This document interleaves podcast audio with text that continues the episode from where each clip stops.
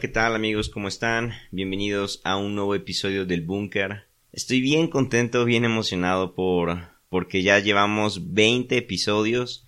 La verdad es que no sé cuánto más va a durar esto, no sé en qué se va a convertir o, o siquiera qué está pasando, pero me están gustando los resultados. Eh, hay mucha gente que, que me apoya, que me anima, escribiéndome por Facebook, por Instagram. Muchas gracias a todos ustedes que se toman el tiempo de, de escuchar estos audios, de escuchar estos podcasts. Espero que realmente les esté ayudando poco o mucho. Eh, a lo mejor solo se llevan una frase de cada episodio, pero espero que realmente les pueda servir en algo. Y este episodio es, es un poco, uh, es, es más personal, es más íntimo, porque realmente yo tenía en mente un tema completamente diferente para, pues, para retomar después de retazos teológicos. Pero debido a algunas situaciones que han estado pasando en mi familia, mm, Dios me ha estado hablando en, en otras áreas, en otros aspectos, y me animé a, a, compartirles parte de eso que Dios me está hablando, porque quizás haya alguien más que pueda estar atravesando algo parecido. Y bueno, si tú eres esa persona que a lo mejor en este momento estás atravesando una situación en la cual te gustaría que Dios te respondiera a tus oraciones como tú quieres, cuando tú quieres, y quisieras ver algún milagro de, de salud, de, de provisión, um, no sé, de trabajo, ministerial, pero pues todo pareciera que no es así. si has sentido ese desánimo o ese desaliento de decir, Dios, ¿acaso no estás escuchando mis oraciones? O Dios, ¿en dónde estás? Quizás este episodio te pueda ayudar. Así que, bueno, vamos a empezar. Y para, para entrar a este, a este episodio me gustaría antes ponerles un poco de, de contexto de, de lo que estamos pasando como familia. Todo empezó hace aproximadamente un año, cuando mi hermanito tenía más o menos como pues sí, como tres años, un poco más, un poco menos. Él se llama Alex, también para que puedan tenerlo en sus oraciones. Y todo empezó porque empezamos a, notar algunos comportamientos diferentes o, o sí extraños en él, aún desde que él tenía esa edad. Y era fácil compararlo porque al mismo tiempo tengo una, una sobrina que tiene la misma edad que él, de hecho se llevan siete días y pues bueno, iban creciendo pues juntos, por decirlo así, y íbamos viendo el desarrollo de, ella y el desarrollo de Alex, y pues en mi sobrina veíamos un desarrollo increíble, ella es muy inteligente, es muy astuta, uh, habló muy rápido, caminó muy rápido, empezó a entablar conversaciones muy fluidas, más o menos, no sé, a los tres años yo creo, para, bueno, fluidas para su edad, obviamente. Y en comparación con Alex empezamos a darnos cuenta que él no, él iba pues algo lento, por decirlo así. Él tardó en caminar, tardó mucho en hablar, de hecho, eso fue de los principales motivos o de las principales cosas que notamos extrañas en él, que él no habla prácticamente nada o, y en aquel tiempo pues mucho menos. No habla mucho, él no no entabla un contacto visual contigo. Si tú le hablas por su nombre, él no va a voltear, te ignora, no se emociona como los demás niños que si les das algún regalo, que si les das algún juguete, se emocionan y hacen cara de alegría y se van con él jugando. No, él, si tú le das un juguete, lo va a botar y se va a ir a, a estar solo. De hecho, le gusta mucho estar solo. Notamos también una cierta manía por ordenar las cosas en tamaños o en colores. También nos dimos cuenta de que entraba en crisis de, de ansiedad o de llanto sin razón aparente. Y así empezamos a, a notar muchas cosas pues no normales en él, pero pues al principio tratamos de, de no pensar en lo peor y simplemente lo justificábamos diciendo que a lo mejor pues porque había sido prematuro, iba un poco un poco lento en su desarrollo o, porque de por sí los niños son más lentos, ese tipo de cosas que dicen las mamás o las abuelitas. Pero sí nos empezamos a, a asustar porque pasaban las semanas, pasaban los meses y no veíamos un progreso, parecía como si él se hubiera estancado y no, no crecía más en su, en su intelecto, en sus emociones. Y pues la verdad yo no me, no me sentía tranquilo, me sentía muy ansioso por lo que pudiera él tener, así que empecé a investigar en internet y encontré un montón de información que me desanimó y otra que también me animó un poco. Entre los síntomas que él presentaba o presenta, pues todo parecía indicar como si fuera autismo. Entonces empecé a investigar mucho al respecto de este tema. No soy un experto en, en lo que es el autismo, de hecho ni siquiera creo poder tener la capacidad de explicarlo, pero sí había muchas cosas que se parecían a lo que él, a su forma de actuar de él, a su forma de ser. Y entonces yo empecé a decirle a mi mamá que, que lo llevara a estudios, que lo llevara con doctores, con especialistas, pues para descartarlo todo y poder tener esa tranquilidad de que es, un niño normal, pero que a lo mejor tiene un, cierto lentitud para, para aprender, o que a lo mejor es flojo solamente, porque también muchas personas nos decían eso, que era a lo mejor muy flojito, o que estaba muy consentido, o ese tipo de cosas que te dicen las personas. Mi mamá al principio se mostró un poco como en negación y no lo, no lo quería ver así, no lo quería aceptar, pero después ella también fue dándose cuenta de que algo no andaba bien, así que empezó a llevarlo a diferentes terapias, empezó a llevarlo con diferentes doctores, con diferentes pediatras, para que le, le dijeran qué es lo que estaba pasando.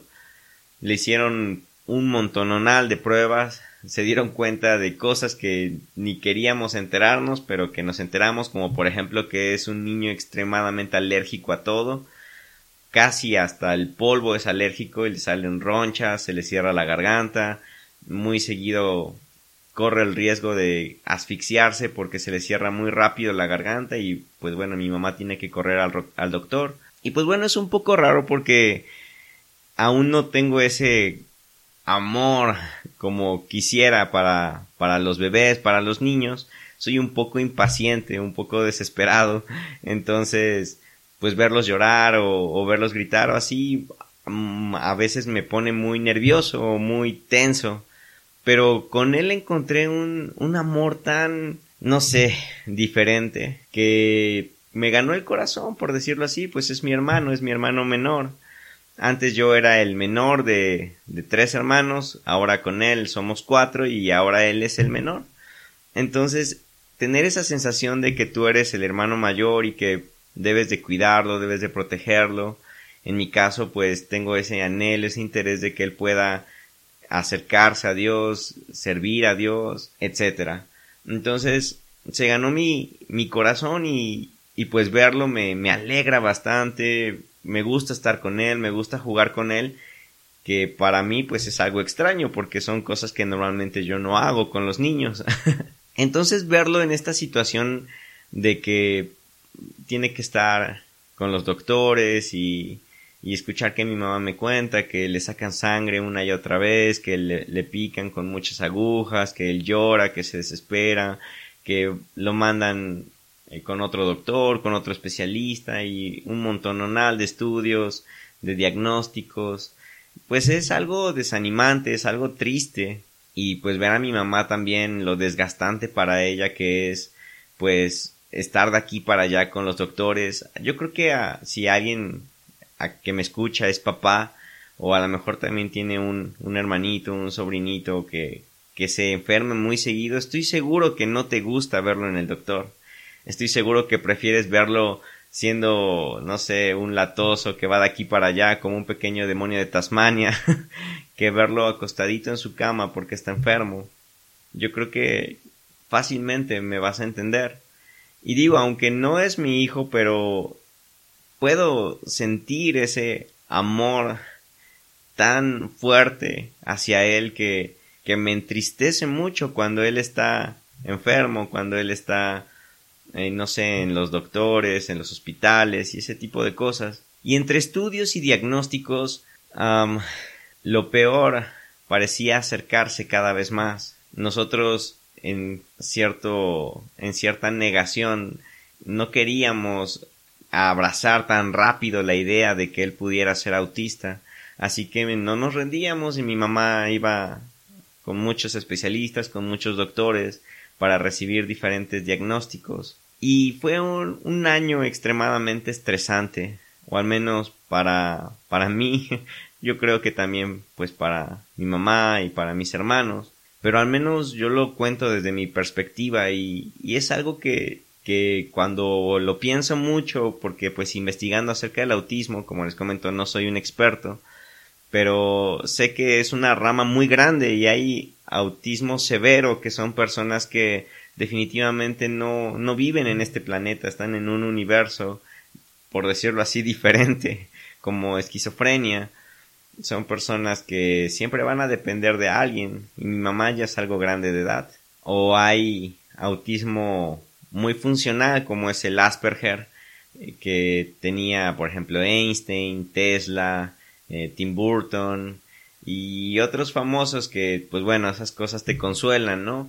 Aún así, pues son personas que no pueden expresar sus emociones, que no tienen empatía, que por lo regular se divorcian una y otra vez o, son antisociales y cosas complicadas, pero que son muy inteligentes. Entonces, durante esta temporada tan difícil de, de no querer que pase esto, pues pasaron muchos pensamientos por mi cabeza, pensamientos de negación, pensamientos de enojo, pensamientos de tristeza, pensamientos de confusión, un montonal de cosas. Y muchas de estas yo las veía reflejadas cuando, cuando yo oraba y, pasaban un montonal de oraciones diferentes por mi boca, oraciones llenas de fe y, de que Dios va a hacer un milagro y de que Dios eh, lo va a curar y lo va a sanar de toda enfermedad, oraciones más como de descanso en la voluntad de Dios y en,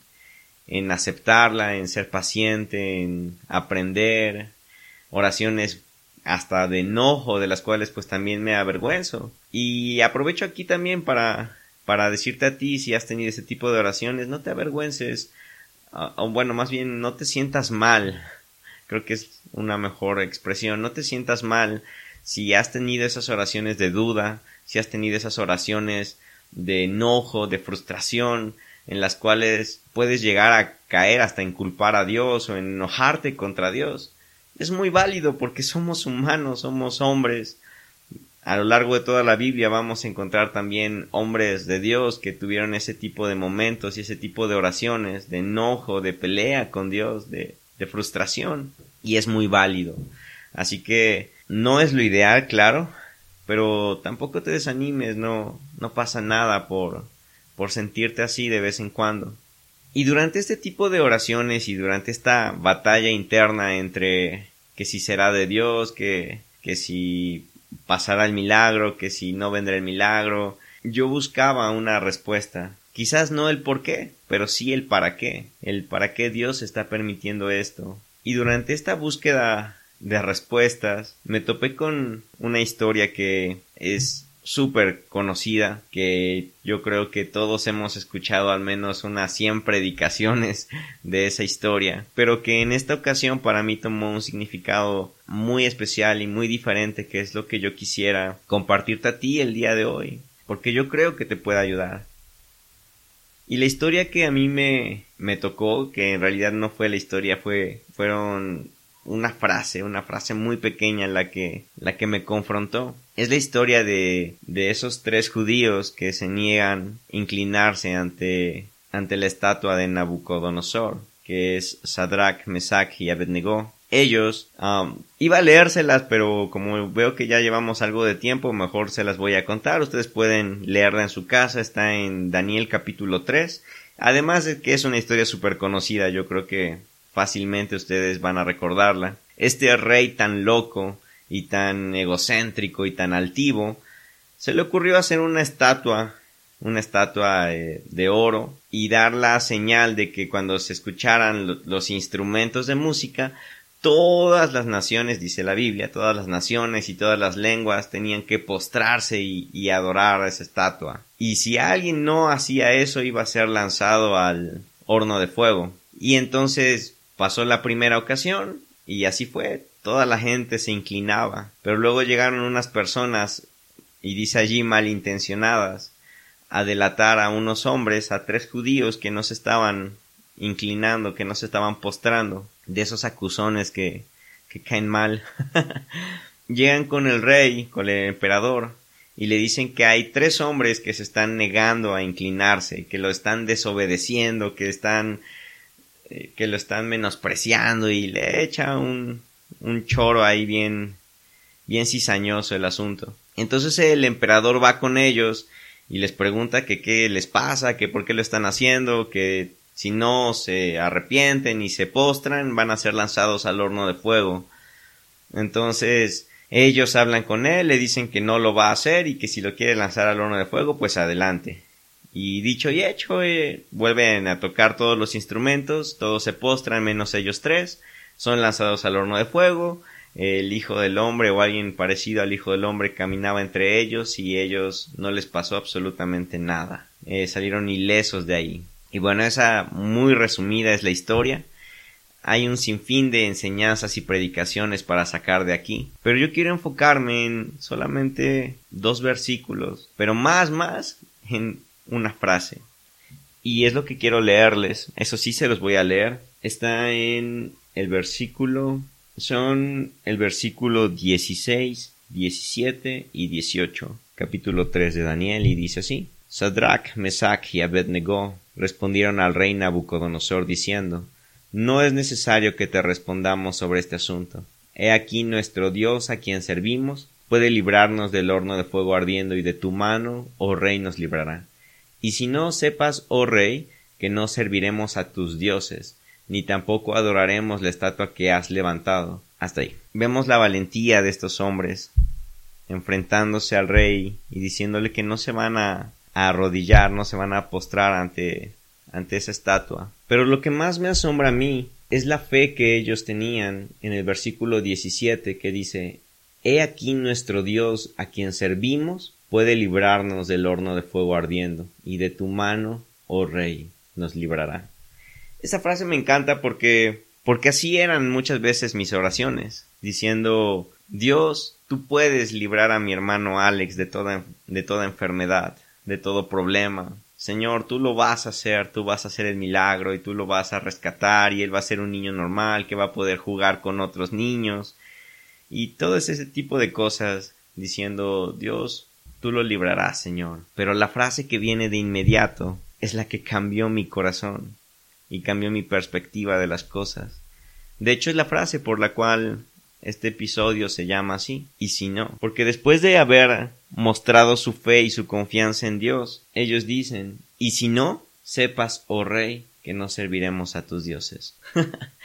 me encanta, y si no, me encanta esa confianza, ese descanso, ese amor en Dios, esa entrega a Dios. Lo que ellos están diciendo es, ok, rey, si tú me vas a aventar al horno de fuego, antes yo quiero decirte que mi Dios me puede librar, mi Dios me puede rescatar, mi Dios me puede sanar, mi Dios me puede ayudar, porque es Dios, y porque yo soy su hijo, porque yo soy su siervo. Y hasta ahí suena increíble, y son las oraciones que muy seguido hacemos. Pero lo que sigue a continuación demuestra un amor incondicional, muy parecido a lo que les decía yo en el episodio de Virtud sin Infierno. Amor a Dios por el simple hecho de que Él es Dios, no por temor, no por satisfacción, ni ninguna otra motivación más que por amor a Dios. Por amor a Dios, ellos le dicen al rey, y si no, aún así no me voy a postrar delante del ídolo, delante de la estatua. Mi Dios me puede sanar, pero aun si no me sana, yo no me voy a arrodillar ante la estatua. Y esa frase, ese pensamiento, ese que a mí me ayudó y me sacó a flote, me trajo paz, me trajo descanso y al mismo tiempo me confrontó. porque yo le decía a Dios, Dios, tú lo vas a sanar, tú vas a sanar a Alex, tú lo vas a ayudar, tú lo vas a bendecir, tú lo vas a hacer que sea un niño normal, y hasta ahí se quedaba mi oración.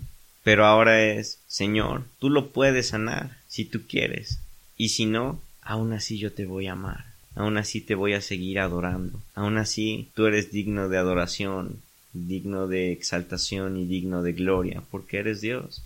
Es Padre cuando esperamos un milagro, es Padre cuando esperamos que se cumpla un sueño, un anhelo, una promesa de parte de Dios. Pero muchas personas cuando no ven cumplidas esas cosas se desaniman y se van, se van de la iglesia. Muchas personas llegan a la iglesia por esas falsas esperanzas de que Dios de inmediato va a sanar su matrimonio o los va a sanar de su enfermedad o los va a traer provisión o les va a dar un trabajo, una novia, un gran ministerio.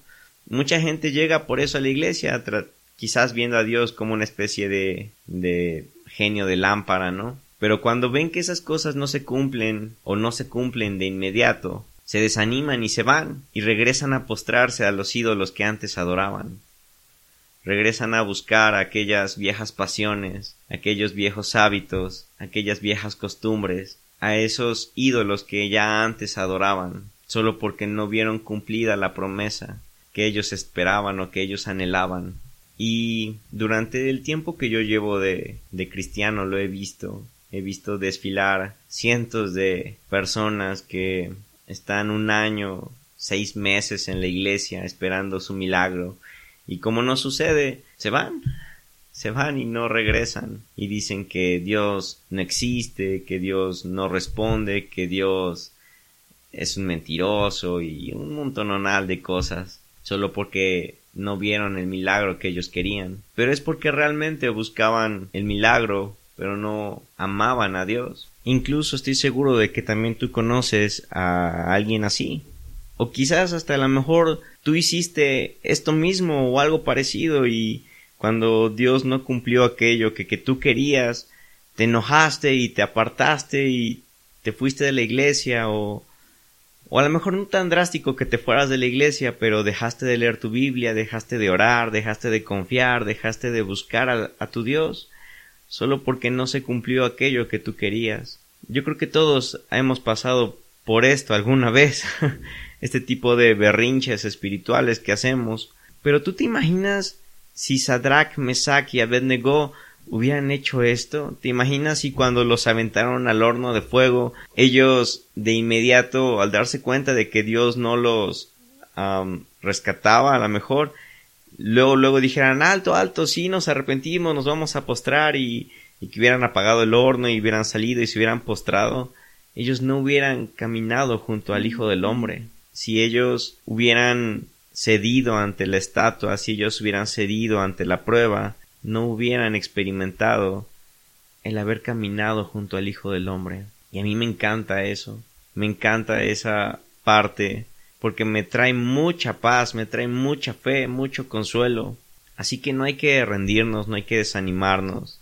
Y es más, incluso si el Hijo del Hombre no hubiera caminado entre ellos, aun así ellos hubieran muerto en el horno de fuego sin haberse rendido ante la estatua de Nabucodonosor. Ellos no sabían que el Hijo del Hombre iba a caminar ahí, en medio de ellos. Ellos no lo sabían. Sin embargo, actuaron por fe, confiaron y descansaron en su Dios. Y eso es lo que nos corresponde a nosotros hacer también. No sabemos si Dios cumplirá aquello que anhelamos, no sabemos si a lo mejor no lo cumplirá, pero caminará a nuestro lado. No sabemos eso, o a lo mejor ni lo cumplirá ni en ese momento sentiremos que camina a nuestro lado, a lo mejor se distancia en, esa ocasión, pero aún así debemos de adorarlo.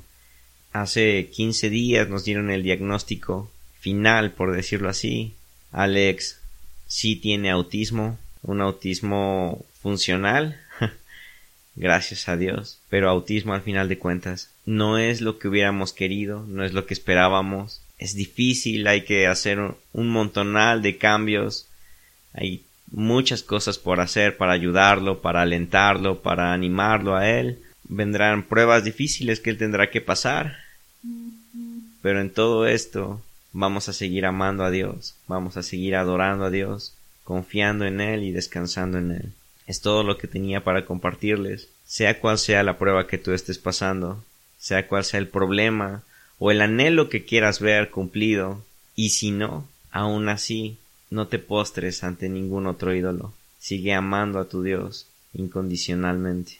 Gracias y Dios con ustedes.